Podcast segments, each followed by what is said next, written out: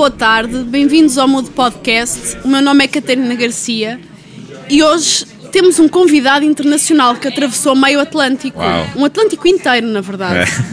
De São Paulo diretamente para Portugal. Bem-vindo, Filipe Magari. Obrigado, obrigado pelo convite. 50% do estúdio Pum está aqui connosco. Exato, não é muita coisa. Quantas piadas já se fizeram com o nome Pum? Pá, no Brasil vocês sabem que pum significa peido Em Portugal também. também. Então, alguns lugares eles não sabem disso.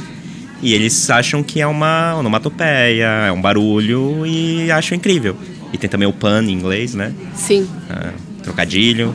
E, e a gente tem que explicar às vezes. E eles adoram isso. Eles gostam. Tá tudo bem. Mas Pum não veio de peido. Foi Pum juntou-se um brasileiro e um argentino. Então, cara, eu tenho que assumir que veio de peido, mas é, é ridículo. É difícil falar isso pra mim. Porque a gente é um estúdio muito sério. A gente realmente trabalha muito sério, os trabalhos são sérios, mas realmente veio de peido.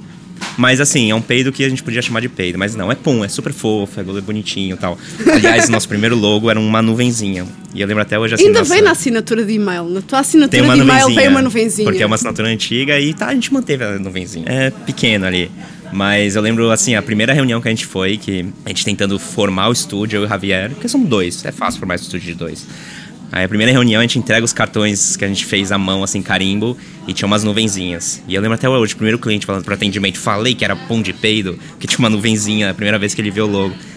Então, a gente falou, ah, acho que funciona, foda-se, tá bem. Funcionou, funcionou, Funcionou, funcionou. Então a gente assume que hoje é pão de peido e tá tudo bem. Qual foi a indigestão? O que é que vocês comeram que vos levou a criar este estúdio?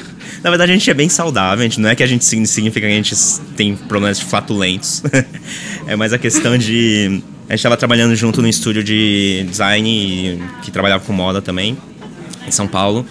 E um dia, trabalhando até tarde, a gente ficou meio chateado que estava tarde. E a gente saía conversando junto pela Avenida Paulista em São Paulo. E, e a gente teve a ideia assim: ah, meu, a gente tem que criar um estúdio. E eu tinha muitos amigos que falavam isso. A gente gosta do trabalho um do outro, fala, meu, vamos criar um trabalho juntos e tal. E você acaba trabalhando uma vez ou outra aqui. E o Estúdio Pum, a gente surgiu com o nome assim, cara, a gente tem que ser uma coisa rápida. Então, naquela noite em diante, a gente trabalhou de madrugada sempre pra criar o Estúdio Pum. Então, tinha que ser uma coisa rápida. A gente falou, meu, criar uma coisa rápida, tem que ser. O importante é a prática, é colocar em prática, fazer acontecer. E qual ser o nome? Ah, sei lá, qualquer merda. Vamos chamar de Pum. Quando eu vi, o Javier tava. O Javier, meu sócio, lá no Brasil, ele tava desenhando um- uma nuvenzinha escrito Pum, a gente falou, vale, esse é o logo, perfeito, acabou, entendeu? Então, ao invés da gente sentar, fazer um briefing, qual que é o nome do estúdio, qual que é... A gente queria vender branding e identidade simplesmente de uma forma que a gente falar, ah, vamos criar do nada e vamos fazer isso funcionar, e eu acho que é interessante por esse caminho. E rolou, tem rolado.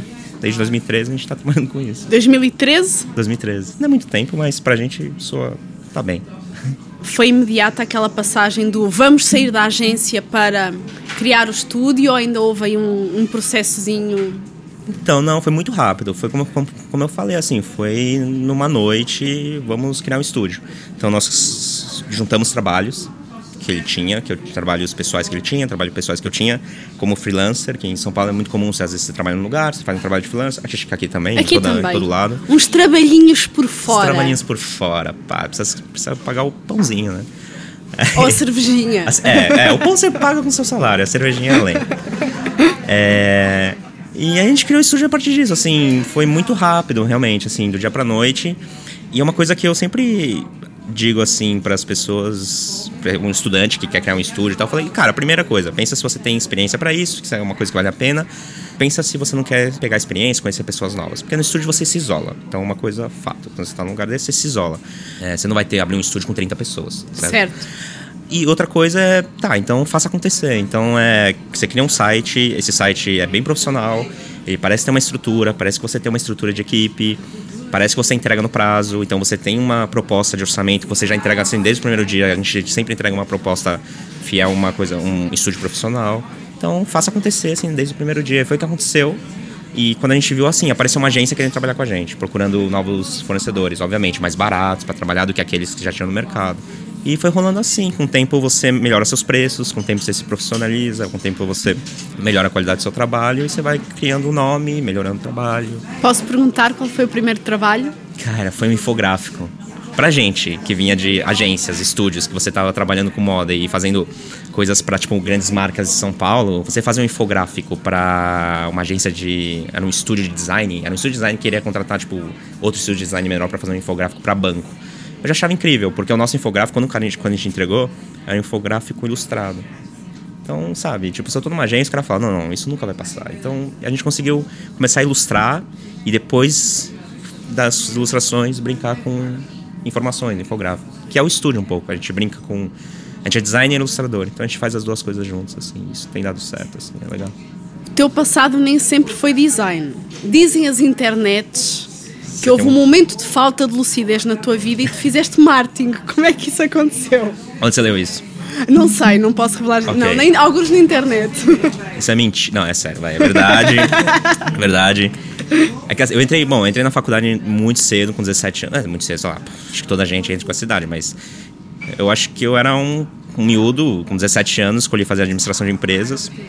Fui fazer, eu trabalhei com isso, trabalhei com marketing, gostava, trabalhei em empresa júnior, era. Sei lá, me apaixonei, assim, conheci muita gente interessante, gostei. Mas quando você entra no mercado de trabalho, cara, trabalhando com farmacêutica, eu trabalhei até na TV Brasil no marketing e é pesado, assim, apesar de ser um ambiente de galera mais nova e tal, é, não sei, é um negócio que não me agradou tanto. E eu conhecia muitos designers. Na época namorava uma menina que era designer, conhecia muitos designers. E eu sempre falo assim, é meio estúpido, mas o que me aproximou do design foi muito estilo de vida, assim. Então eu sempre cito assim, uns comediantes, sabe? Tem gente que quer fazer comédia porque você olha aquelas pessoas e aquelas pessoas estão no palco e aquilo, tipo, te- parece que tem poder aquelas pessoas, enfim. E pra mim foi meio isso. Eu falei, meu, eu quero, cara, esse cara, olha esse, olha esse cara, esse cara, não tem horário pra trabalhar, ele se veste como ele quer, ele, sabe, não tem horário de almoço, ele tem uns amigos divertidos, eles estão andando com toda a gente. E eu falei, meu, eu quero ser esse cara. E eu, eu me aproximei, é estranho isso, mas sei lá, com 23 anos eu me aproximei do design dessa forma. E até hoje tô aí. Hoje eu tenho 30, então tem um tempo, assim. Não foi só o nome do estúdio que foi polêmico. Vocês têm vários projetos bastante polêmicos. Sério? Não sei. Fale-me de um prémio Teta. ah! tá, fui pego de surpresa, mas. Desculpa. Prêmio Teta. Não, não, lógico, é ótimo. Cara, isso é interessante, assim, porque o projeto é curioso, é de umas conhecidas nossas, chama Women Music Awards. Então é uma premiação, é a primeira premiação no passado, eles estão repetindo agora esse ano. E era uma premiação para mulheres do mercado de trabalho de música, enfim, do, do Brasil inteiro. E aí eles premiaram Elza Soares, premiaram Pitty, várias artistas brasileiras, né? É, sei lá, e eu lembro de lá na festa, assim, tinha a Linda Quebrada, tinha, putz, mulheres incríveis da música e também do negócio da música, né? Enfim, esse era o evento e há uns meses atrás a gente foi brifado. Ah, precisamos fazer esse evento. A gente fez a marca, a gente fez a identidade e tal. E surgiu essa oportunidade de fazer o troféu. E a gente fez um troféu que. Assim, o bom de trabalhar aqui não era uma agência, que não eram. O cliente eram, eram amigas. A gente falou, a gente quer um troféu com formato de seio. Mamma minha! É, eu não sei explicar que isso. Assim, cara, posso fazer um peito? Sim, pode. assim, e, e- e, óbvio, o desafio desse projeto é que a gente produziu todo o projeto. Então eu, eu mesmo, como designer, assim, a gente projetou a, a, a maminha. A maminha. é, Expli Explica-me a é que minha, em, sem em- riso. em- em brasileiro, maminha, é, eu fico meio. É carne. É. É um É, pedaço é um de carne, eu é, sei. é. Eu posso fazer a tradução. Assim, o mais legal é que assim, é- a mulher que tá nesse meio, ela fala com prazer. Não, a teta mesmo, pode falar teta. Uma teta. A teta. E é uma teta de pedra e, e madeira. E é engraçado que. A, bom, aí a gente teve, a ideia, acharam incrível. Essa mar, essa, essas, essas mulheres que trabalhavam nesse evento estavam associadas a Vevo, Vivo, não sei como fala até hoje. É o canal de música. De música, é. Certo. E pá, é incrível, são, são gigantes e tal. E eles tiveram que aprovar com eles, então rolou. E quando você tem esse aval dessa marca grande aprovando, você sempre fala, ah, ok, não tô delirando. Realmente pode acontecer, tá ligado? E a partir disso a gente começou a produzir, então, tipo, se tornou-se viável. É óbvio que. é, foi o que eu falei, uma coisa que a gente preza muito no estúdio. Além de você apresentar ideias que talvez pareçam estúpidas e sejam criativas e são esteticamente bonitas e tal, ela obviamente tem que ter um conceito, você tem que saber produzir aquilo, ela tem um custo próximo daquilo que eles estão dispostos a pagar. Isso tudo é uma coisa que, como eu falo, assim, quem quiser criar um estúdio, que pelo menos tenha experiência para seguir atrás dessas coisas também. Então, isso, esse troféu rolou por causa disso, porque foi viável e porque a gente apresentou uma ideia e tal, mas foi viável. não foi o primeiro projeto polémico que vocês tiveram. Vocês tiveram por uma pasta de dentes, certo? Não julgue beijo. Ah, sim, sim. Esse projeto, eu vou te falar que foi um projeto bem comercial. A gente fez os letterings e só. Só, a é. ideia já vinha feita. É, é uma agência Frustrou grande. metade das minhas é perguntas foram embora. Não, mas é que é uma agência grande, assim, eles pegaram eles pegaram um trabalho e falaram, ah, quem quer preciso fazer esse lettering e tal. E a gente fez o lettering e só. Porque eu ia perguntar exatamente como é que conseguia-se defender uma ideia tão polémica num, num, cliente que à partida não teria tanto a ver, mas pronto, frustraste a minha pergunta. Ah, Olha, vamos é. embora, tchau. para esse projeto específico, ó, eu tenho, eu tenho uma, eu, eu tenho uma resposta para isso. Ah, é bom, seguinte, obrigada. Por exemplo, esse, esse projeto do Seio. É, antes de fazer esse projeto do Seio, eu já tinha. É, primeiro que eu já conhecia o pessoal do Epiforma aqui de São Paulo, aqui do, do Porto. O Chico, o Felipe, eles têm esses projetos também com mármore e madeira, que eu achava incrível. E eu perguntei pro Chico, como vocês fazem isso? Ele falou, é... Onde é, é que eles estão? Quem nos está a ouvir? Estúdio Epiforma, onde é que vocês estão? Então, eles encerraram, é, eu acho que eles estão trabalhando por, por outros lados, assim. Mas eles têm um trabalho incrível, é o, Chico e o Felipe. Porque o trabalho deles era incrível. É incrível, ainda é incrível. Só que cada um tá um lado, acontece. E quem sabe no futuro, né? Mas. Isso, isso, isso foi só o meu pequeno apelo. Claro. Se alguém nos está a ouvir. Claro, por favor, mais estudos. Gostávamos do vosso trabalho, desculpa, cortei completamente não, não, tá não, não, não é. É, é, é. é, interessante, porque essa aproximação que eu tive através do canal 180 com o pessoal dos estúdios aqui do Porto me possibilitou conhecer o trabalho deles e, e ajudou né, sabe, a entender como foi a produção disso. Então ele me falava. Ah, como que é a produção dessa madeira, essa madeira é, como ela é pintada, e como assim faz os encaixes tal. Isso foi interessante para mim. E outra coisa é que antes desse projeto a gente tinha trabalhado com uns bonecos, até depois no portfólio podem olhar, chama Wooden Toys, que são projetos que nós fizemos por conta própria. Cara, não é nada assim ah, é, inovador, é simplesmente uma experiência da gente pegar é, pedaços no Brás, que é uma região que vende pedaços de madeira em São Paulo, e a gente pegar peças de é, pé de mesa, pé de cadeira, aquela. ninguém sabe o nome daquilo, mas os pedaços de cama que. pedaços de madeira de cama. eles têm vários adornos, então é de torno, né? Torno da madeira, então eles ficam arredondados, parecem bonecos. Você... E a gente começou a criar bonecos em cima disso. E furar, fazer olhinhos, é, pintar, juntar peças mais escuras com peças mais claras. E, e, muito desse processo que a gente fez meses antes, ele possibilitou que eu conhecesse os fornecedores, que eu soubesse como encaixar as madeiras, que eu garantisse para um cliente grande e falasse: ó, oh, eu consigo colar assim, eu consigo esse preço. Muito porque a gente fez um projeto próprio. Isso é uma coisa que a gente faz muito no estúdio. A gente faz um projeto próprio, a gente é, que é um projeto de experiência. Isso é, eu não estou tão confiante assim, eu posso gastar mais dinheiro, posso demorar, ao invés de uma semana como eles pedem, eu posso demorar dois meses. É, eu posso errar muitas vezes, sair do meu bolso e falar, meu, estou descobrindo esse processo. E quando eu vendo aquilo, aquilo torna eu estou muito mais seguro. É, eu consigo viabilizar um preço, eu consigo mostrar exemplos e isso passa uma confiança para o cliente. Então, sempre. Isso, isso me ajuda muito, assim, em vários aspectos. Então, quando eu falei para você que eu fiz um primeiro infográfico naquele momento, eu sei que é estúpido eu falar hoje, mas aquele infográfico me ajudou a vender outros infográficos. E a gente fez um infográfico com uma agência chamada Gray, meses depois, ou um ano depois que era um infográfico gigante, era um trabalho gigante para o Bradesco, um banco do Brasil, que está no Brasil também. Pai, essas coisas rolam, assim. Então a gente vai muito pela experiência antes. E depois, quando você vende um projeto, acho que fica essas pessoas ficam mais seguras quando você apresenta uma coisa. Pode ser estúpida, pode ser polêmica, como você falou. Foi com esse projeto do, dos brinquedos que descobriste o teu talento para a música? Não, é. Só para explicar, esse projeto dos brinquedos a gente fez um chocalho assim de com esses bonecos. Então era um boneco, tinha um chocalhos e a gente ficava tocando músicas, fazer aquelas músicas de YouTube com xilofone, é, escaleta, chocalho, violões pequenos e você faz aquelas músicas mega toscas e joga no SoundCloud, E a gente fez isso. Mas ah, eu sempre toquei alguma coisinha assim. Nunca toco muita coisa, mas eu gosto de brincar. Nunca houve uma banda aí por trás? Eu tinha uma banda. Ah, conte-me sobre eu isso. Eu tinha uma banda quando eu era criança. Porque eu estou a descobrir que há uma relação muito grande entre quem faz design, geralmente faz música. É. Portanto, se não me falham as contas, acho que és o quarto convidado que tem um estúdio e tem uma banda. É, é verdade, é verdade. Pá, eu já tive com. Eu conheço o Guga, que fez esse podcast. Quinto, então. E ele Certo. toca, ele toca teclado, pá. Eu já, já até fiz uma jam com ele. Mas ele é meio estúdio. clandestino, ele tranca-se no stop, não deixa que ninguém Eu já saiba. entrei, eu consegui, eu consegui, eu consegui. Entrei com o Guga no, na jam. Com o João aqui também. Pá, mas assim, não, não acontece muita coisa. A gente toca duas notas, é divertido. E quando a gente acaba, fala, nossa, foi incrível, meu Deus. E a gente suado e tal. e eu acho que tem um pouco de. hum, Eu não sei. Eu não sei explicar assim, mas. Primeiro, as pessoas, música é perseverança. Pronto, Eu vou, eu vou perguntar, há relação entre um processo e outro? Cara, eu nunca parei pra pensar, mas. Talvez, talvez. Eu acho que tem um pouco de perseverança, assim. Tipo, se você vai desenhar, obviamente. Eu não acho que a pessoa nasce com um dom. Eu acho que é um treino. Eu realmente acho que é um treino. E música é a mesma coisa, assim. Eu tenho muitos amigos, amigas que falam, ah, me ensina a tocar violão. Eu falei, cara, não dá, assim. Tipo, você precisa ter essa vontade durante três anos pra aprender a tocar violão. Pra realmente fazer um acorde. E eu acho que design tem um pouco disso. Você tem que Primeiro para aprender a mexer no programa, já é uma etapa longa. Não longa, vai, mas é uma etapa que você precisa ter perseverança. É, conceitos.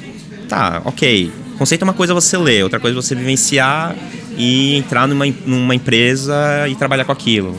É, eu acho que tem um pouco de perseverança, assim. Eu, eu acho que tem um pouco a ver com isso, assim. Eu, a música me ajudou a entender que fazer uma coisa hoje, por mais que eu fique frustrado, eu sei que vou estar melhor daqui a três anos, entendeu? Isso ajuda. Acho que é isso. E é isso que ajuda a manter um estúdio, porque é muito diferente teres um trabalho a tempo inteiro da aventura do estúdio, que hoje há um projeto, amanhã não sabemos. Muito, muito. Acho que sim, porque se você tem um estúdio, você precisa plantar uma coisa aqui, como eu estava falando antes, para colher. Pode ser, pode ser um mês depois, mas pode demorar um ano. E como estúdio pequeno como somos, você precisa saber mudar um pouco da corrente, né? Tô fazendo muita ilustração aqui, cansei. Tô fazendo identidade agora. E a gente consegue fazer um pouco assim, pelos trabalhos que você publica, pelas coisas que você começa a comunicar nas suas redes. Se você tem uma rede grande, tipo no Facebook, no Instagram, isso faz diferença. Se você. É muito engraçado isso. Dentro do Behance, a gente. Aliás, a gente usa mais o Behance que o próprio site, é bizarro isso. Mas, óbvio, é uma rede. É, dentro do Behance, você posta um trabalho de identidade, tem umas agências que ligam procurando identidade. Você posta um trabalho de ilustração, aparece algumas pessoas pedindo aquela ilustração. Então, você meio que. Se você tem uma rede, você tem, consegue trabalhar dessa forma. E aí a gente vai muito disso, assim, a gente planta uma sementinha aqui, faz um trabalho específico como da madeira, ou um trabalho de, sei lá, a gente uma época tentou animação mais pesado. Hoje a gente deu uma recuada, mas uma época tentou animação mais pesado. Começaram a surgir trabalhos assim. Por que esse recuo? Por opção vossa? Por. É, eh, é, a gente tem essa vontade, a gente planta uma sementinha aqui, faz um trabalhinho tipo de animação frame a frame dentro do Photoshop que a gente mesmo consegue fazer e eu não preciso sair investindo loucamente naquilo. Eu posto no Instagram, posto no Behance. Quando eu vejo, aquilo vira um trabalho talvez profissional. E quando eu vejo esse trabalho profissional tem pouco dinheiro, mas o próximo trabalho tem mais dinheiro, o outro quando vê tá incrível. É um pouco da, daquilo que a gente estava falando, de perseverança, tem um pouco do dessa sementinha que você planta, tem um pouco de você saber mudar a corrente para onde você está indo. alguma coisa que tu sintas eh, que te dê a entender que agora é o momento de mudar a corrente? Então, isso é uma das coisas mais incríveis, assim. É, eu e meu sócio, a gente conversa muito sobre isso, que é, a gente define estúdio sempre quando a gente é entrevistado. Então é incrível como a gente acaba se definindo em muitas coisas quando a gente come- para para escrever para uma entrevista, Sim. quando a gente para para falar. E, enfim, a gente cria o discurso dessa forma. Eu acho, assim, é meu caos. Mas é um caos que faz sentido, porque eu não quero sentar pra com, sei lá, sete sócios, que eu sei que tem lugares que são assim, você senta com seis, quatro sócios e vamos, vamos falar sobre o estúdio, cada um quer uma coisa. E a gente vai na- nesse caos, assim, e vai descobrindo. Por isso que eu gosto dessas perguntas. Que são caóticas, como vês, sem estrutura nenhuma, já andámos para a frente e para trás. E... Tá perfeito. Eu vou fazer o Javier, meu sócio, ver essa entrevista. Ele vai conhecer um pouquinho mais sobre o Não, próprio que venha cá. Ele tem que vir mesmo. Tá, desculpa, eu, eu pulei sua pergunta. Você perguntou sobre Sobre a mudança de corrente. mudança de corrente. Olha, eu vou ser bem sincero. Óbvio que tem coisas que a gente olha. É que assim, tem muita coisa que você pode abraçar pra fazer dentro de ilustração, dentro de animação e tal.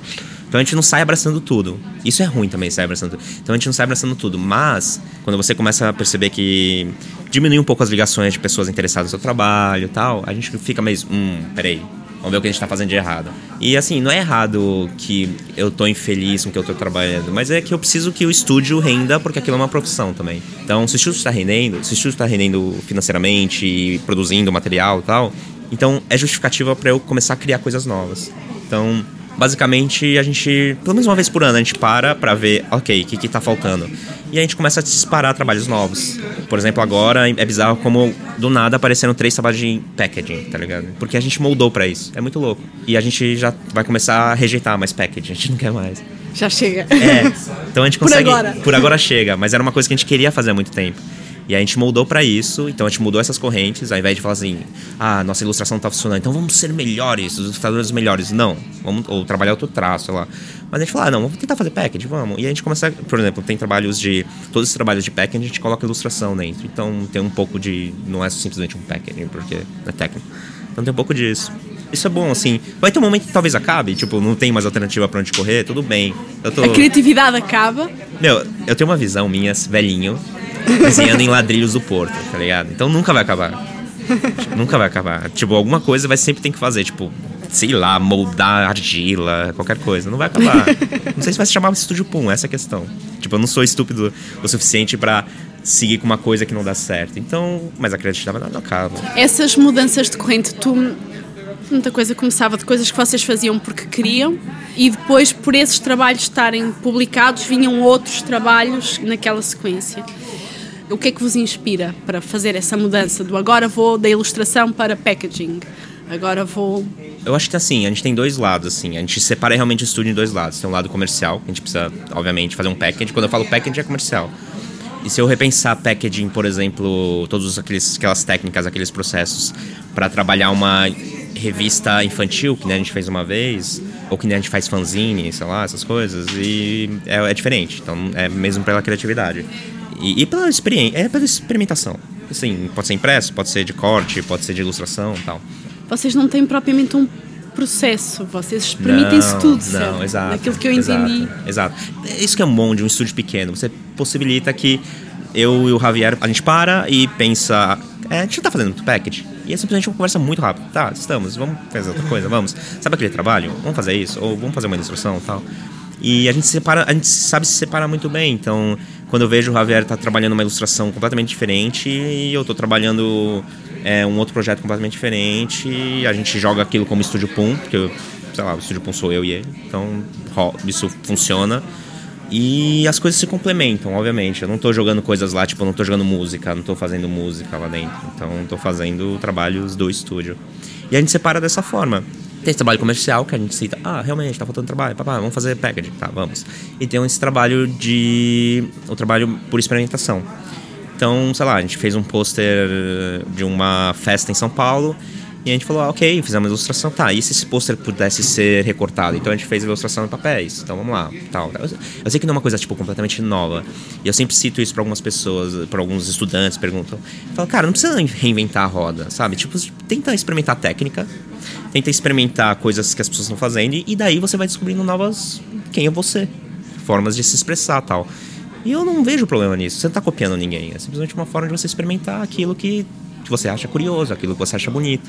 E a gente faz muito isso com o fanzine. A gente, a, a gente deu uma parada agora, mas a gente sempre brincou com o fanzine. Por exemplo, e eu sempre cito isso. Ah, eu sei que isso não é novo, isso eu sei que isso não é novo. Então, um dos fanzines era um ABC. Eu sei que não é novo fazer um ABC. Só que a gente foi lá, vamos fazer um ABC brasileiro. Então tinha, sei lá. Primeiro que o nome é estúpido. O nome é tipo ABC, DE, frango. Que era tipo F. Então fica ABC de frango. As pessoas não entendem. As pessoas simplesmente não entendem. ABC de frango? É estúpido, mas sei lá. Aí. E aí não a gente queria. Julga, não, não é, julga. Não, eu falo, meu, cinco reais, compra essa porcaria, tá ligado?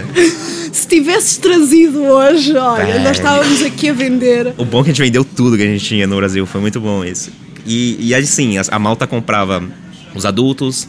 Isso é uma coisa boa. A gente tem um público adulto, a gente tem um público mais jovem. Aí tem uma época que a gente fez patches, assim, para colocar, colocar em casaco. E tinha um público jovem, um público adulto. Jovem, eu digo crianças. Né, Vocês fizeram uma fanzine só de Tóquio.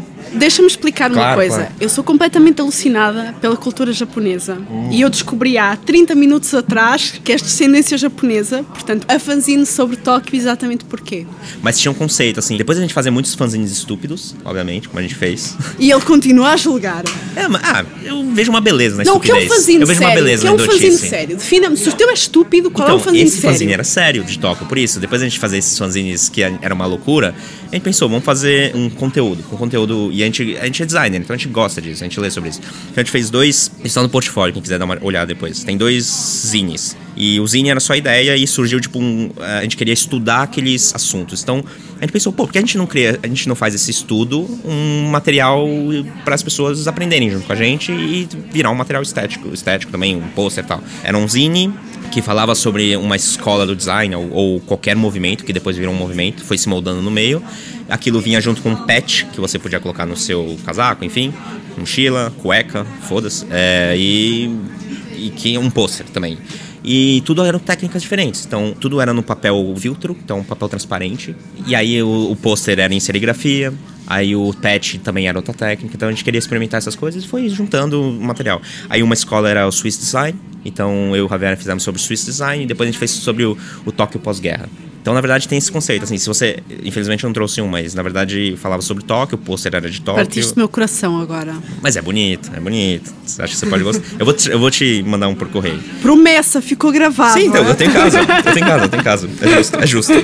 O interessante é que era muito engraçado. Você, quando você propõe fazer um material diferente, eu lembro até hoje de um, uma pessoa que trabalhou na fábrica, esqueci o nome dele agora, mas enfim, ele virou na fábrica, a escola da Itália e tal. Ele virou e falou: Meu, eu sou muito interessado em fazer esse tipo de. nessas feiras de fanzine. Eu sou muito interessado em fazer esse tipo de fanzine com conteúdo sobre design.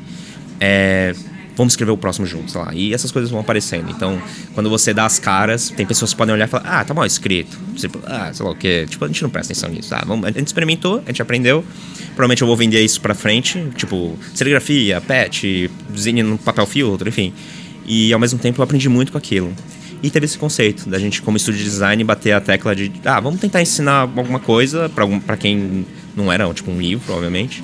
Mas vamos tentar ensinar, tipo, alguma, algum conteúdo para essas pessoas, tipo, alguma coisa. E vamos, vamos fazer esse material. Qual é a próxima fanzine? Então, a gente não sabe. Provavelmente vai ser uma dupla nova. Vai ser dois, duas escolas. A gente não sei ainda. Vai ser uma surpresa. Aceitam sugestões? Quem quiser pode escrever, Estúdio Sim, Pum. sim. Fale-me mais sobre isso. Porque não, às vezes é um conteúdo que está em qualquer lugar, mas só a ideia de você experimentar aquilo de outra forma, com um fanzine, um patch, um pôster, ou o que for, uma, qualquer coisa, é interessante, assim. Eu sugiro que as pessoas façam isso, assim. Ah, como que é o Swiss Design para você traduzido num pôster? Então, se vocês olharem o nosso pôster, ele é um pôster que conta de 1 a 10, só com elementos gráficos do Swiss Design. Então, eu lembro, sei lá, o número 2 era um Wing Yang, porque mostrava, tipo, dois elementos. Por aí vai. Qual foi o mais difícil? Aquele projeto que pareceu fácil na ideia e depois deu muita lágrima, se é que tu podes dizer isso. E porquê já agora? Tô pensando. Então, qual foi o que deu mais prazer enquanto pensas no mais difícil? Eu acho que esse Wooden Toys deu muito prazer. Porque é aquele das madeiras. Sim, Imagina que, é, como todo design ilustrador, você tá sentado no computador, ou sei lá o quê. Ou mesmo que você tá ilustrando fora, você depois, obviamente, vai pro, pro computador. E esse foi inteiramente sentado no chão. Inteiramente sentado no chão, usando lixa e ficando todo sujo de madeira.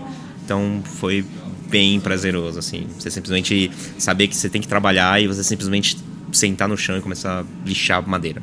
Isso, pra mim, é novo. Obviamente, tem gente que acha cansativo, tá? mas pra mim foi novo e foi, ótimo. Foi bom. Foi prazeroso nesse sentido. Agora, é projeto mais difícil, cara. Começa a achar que todos foram fáceis. Estás com cara, tanta dificuldade ou todos muito não, difíceis. Olha, não, então, uma coisa assim, engraçada, assim, é... Eu não, eu não tô conseguindo lembrar de um projeto então, difícil. Então, de projeto, qual é a fase difícil dos projetos? Pelo que a gente faz, pelo que a gente publica os trabalhos e pelo como a gente fala com os clientes, porque a gente nega vários trabalhos também. Você tem que negar alguns trabalhos. Você fala, meu, eu não sou, eu não sirvo para isso. Ah, mas é agora não te vou deixar fugir desta questão. Mas é importante. Pá, isso aqui não serve para mim. Isso aqui você como tem é que, que trabalhar não? Com... Principalmente naquele momento em que tu olhas para a conta bancária e a conta bancária está com um cato e uma bola de feno e dizes não. É isso que eu tô falando. O, o, não ele é importante se você sabe que você não vai entregar aquilo, ou o cliente é um cliente problemático, que você sabe que vai trazer problemas, ou é um trabalho que você. Isso é bizarro. A gente não tem banco de dados. Então eu não assino Shutterstock, eu não assino nada. Eu acho ótimo isso. Eu vejo como, tipo, é uma luz no fim do túnel. Então, por exemplo, eu dei uma entrevista para um, pro The Design Kids no última.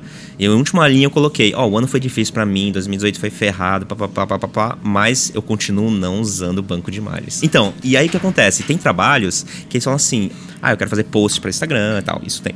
Eu quero fazer, enfim, todo trabalho de web, enfim.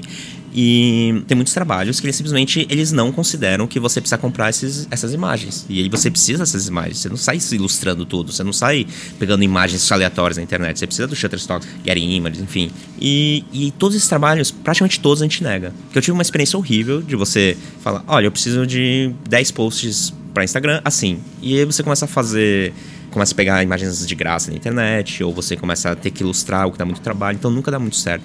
Então, esse é só um exemplo para te mostrar assim que se você acha que aquilo não serve para você, porque ou, primeiro você não tem a capacidade, ou você não gosta, ou aquilo te faz infeliz, sei lá, eu não pego.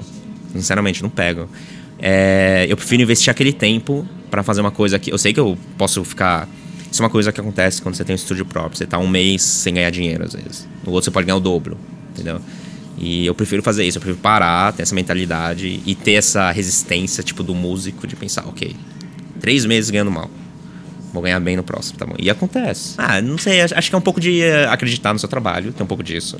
Acreditar no seu trabalho é importante, sabendo que você não tá ganhando aqui para ganhar depois. É, perseverança. Então, por exemplo, o João aqui do estúdio Check It Out, que eu tô trabalhando no estúdio dele, um grande amigo, e a gente tava trabalhando domingo. Ele tava trabalhando domingo, daqui a pouco abre a porta do João. Triste, tem que trabalhar também. Então ninguém conta domingo esse lado. Domingo e ele no estúdio, não é? Eu trabalho Quem dominical. nunca? Quem nunca? Quem nunca? Tem esse lado também. Nosso abraço fraterno. Então é assim, tipo, acho que tem um pouco disso. Tem todo esse lado ruim e bom ao mesmo tempo, e vai, vai assim. Eu não sei se quem está aqui à nossa volta conseguiu ouvir tudo. Tem perguntas? Uh, gostava de felicitar porque conheço o estúdio já há uns anos. Fixe.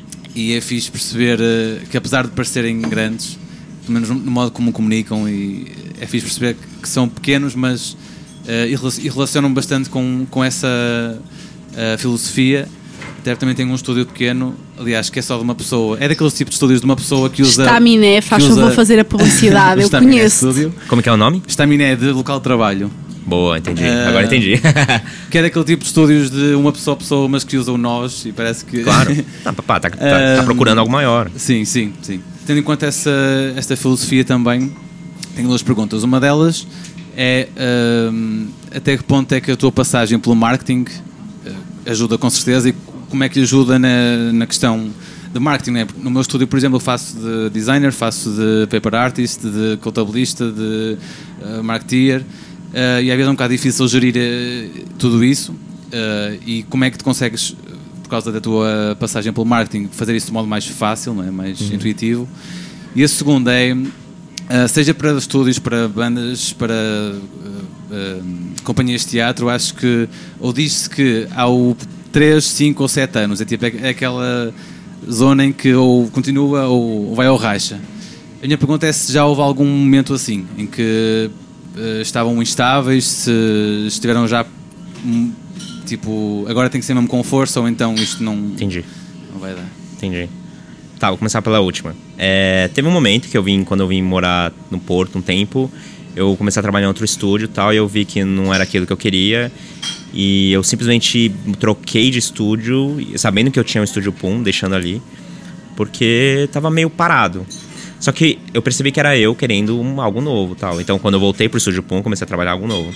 Então sim, vai ter esses momentos. A única questão é que é, se você está disposto a desistir daquilo ou não. Porque quando você cria um estúdio e as pessoas conhecem, e as pessoas te elogiam, te chamam para um podcast desse. Nossa, como nós mentimos bem, parece assim o melhor podcast do mundo. Não, mas é verdade, porque só, o- só o convite. Eu nem esperava que tivesse gente aqui e tal, mas o convite, assim, é, é uma coisa que te dá prazer. Assim, fala, meu, as pessoas. É, tem um, tem um sinal aí. Então, o que eu posso, assim, te recomendar é. Apesar de ter vários problemas, você. Ah, pá, não aguento mais trabalhar com isso. Ou, ou e você precisar trabalhar com aquilo porque às vezes você precisa da grana, ou enfim, não sei qual a questão. Publica o seu trabalho. Deixa as pessoas falarem sobre o seu trabalho, elogiarem. Então, publica seu trabalho, fala mais sobre o seu trabalho, tenta usar ele na rua, talvez. Se é um, um estúdio que tem talvez um lambi-lambi, que você chama aqui, um post, é, um, um papel que você cola na rua. Tenta fazer com que as pessoas vejam seu trabalho e outras pessoas, seja na internet, seja na rua, é, sejam seus amigos te reconhecendo. Então, por exemplo, tem um espaço chamado Valsa em Lisboa e eles sabem que eu tô no, em Porto e eles me convidaram para fazer o- a programação deles de cartaz. Tipo, é- é- simplesmente o fato de estúdio estar lá, as pessoas te chamam para fazer as coisas que sabem que você faz, aquilo é prazeroso. Então, se você tiver essas pequenas joias assim no seu dia a dia, aquilo te dá um, uma estamina mais. E vai, acontece. Isso é fato. Isso para mim é importante. E é estúpido. Pode ser um comentário no Facebook, pode ser um comentário no Behance, pode ser é, um convite como esse, pode, qualquer sim, já sabe. Isso é importante para mim. A, a outra coisa era o marketing. Foi muito importante porque eu acho que trouxe um senso de responsabilidade que eu vejo que muitos designers às vezes é, não não começam com aquilo. Acho que desenvolve aquilo durante o tempo. Foi para mim foi muito rápido. Tipo, é, eu comecei dentro de um estúdio que trabalhava só com ilustração de moda. Então eu comecei ilustrando. Foi bom. Então não era design, estudava design, mas comecei ilustrando, só ilustrando, ilustrando, ilustrando. Foi muito bom aquilo. Eu era o pior de todos ali ganhava muito mal, mas você via que às vezes você era mais comprometido ali, então aquilo me trouxe uma seriedade e tal. E hoje eu vejo que eu consigo me organizar e produzir melhor que muito design. Tipo, isso eu vejo realmente que é um ponto positivo. E é uma coisa que eu e o Javier, a gente conversa bastante, a gente troca bastante tal. Ele é um ilustrador incrível, eu sou mais organizado com essas coisas e a gente sempre trocou isso nesses últimos anos. E é engraçado que hoje a gente tá no mesmo nível e a gente continua trocando outras coisas. Então ele começa a animar aqui, ele, ele começa a trocar essa informação comigo e quando vê a gente tá no mesmo nível, assim. Então a gente tem essa troca. Pá, eu acho que vale a pena. Eu também acho que é estupidez você continuar numa coisa também que você não quer. Então acho que teve tem sempre um limite. Então, assim, uh, hoje a gente faz muito desenvolvimento de identidades e tal. Acho que vai ter um momento que tem um limite, sabe? Eu falo, ah, meu, vou começar a ilustrar, foda-se, e começar a trabalhar com aula. Ou comecei, ano passado, comecei a dar aula numa escola, sei lá. Aquilo é uma coisa nova. Talvez eu torne isso dentro do estúdio, traga isso dentro do estúdio e tal. E as coisas vão mudando, assim. Acho que o marketing é uma etapa. para mim, me ajudou nisso, assim. E tem técnicas disso, assim, que as pessoas falam que, ah, circo ajuda, é, esporte ajuda. Eu acho que realmente marketing foi mais isso, foi mais uma coisa que você pega, traz pro pessoal. É mais isso. Sim. Filipe, eu vou fechar por aqui. Sim. E agradecer muito teres aceito o nosso convite. Foi um prazer. Eu fui assim a pessoa mais atrevida à face da terra, porque eu quase te agarrei no meio da rua. Não, adorei. No meio do Instagram. Foi caso. ótimo, foi ótimo. Muito obrigada por teres aceito o convite, por teres partilhado a, a tua história.